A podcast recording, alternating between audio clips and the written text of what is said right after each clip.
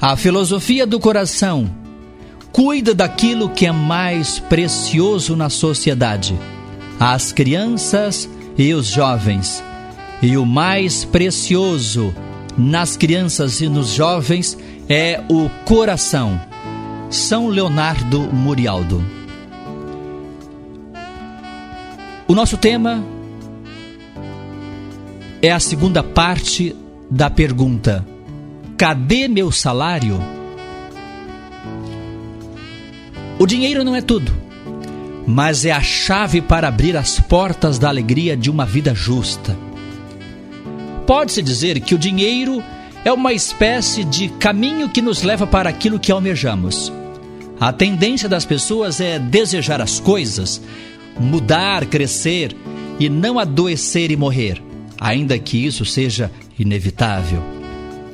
Não somos eternos em nossa natureza humana, pois vamos morrer. A morte não é o nosso objetivo, mas a vida.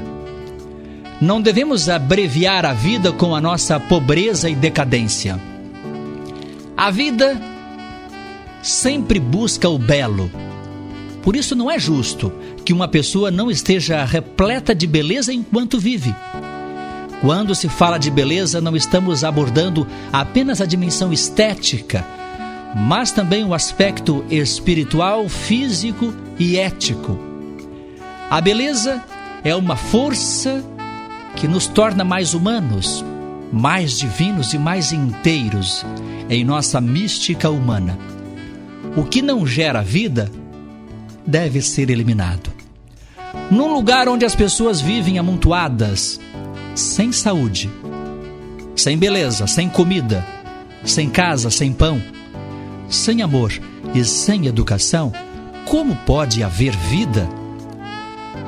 Pergunta-se como resolver a questão da sobrevivência? Não podemos negar que um punhado de dinheiro não pode dar uma resposta. Estamos falando do salário quando um trabalhador deixa seu suor impregnado nos serviços prestados, é mais do que justo que ele tenha a sua recompensa. Cadê meu salário? pergunta o operário. Sabemos que o salário dele está sendo roubado por pessoas que não merecem ter tanto lucro. Vemos os bolsos dos ricos abarrotados e o dos pobres estraçalhados pela ganância dos poderosos. O salário do pobre trabalhador está no bolso do injusto opressor.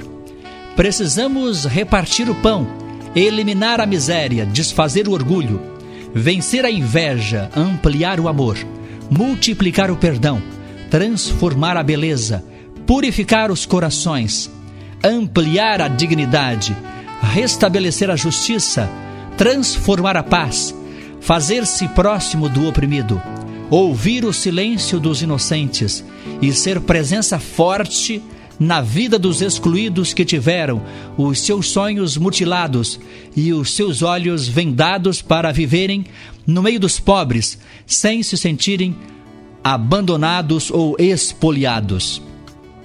Que Deus nos abençoe e nos dê força para continuar em frente à nossa luta porque a vida precisa de guerreiros e salários justos. A filosofia do coração é o pensar que une as razões da mente com as razões do coração.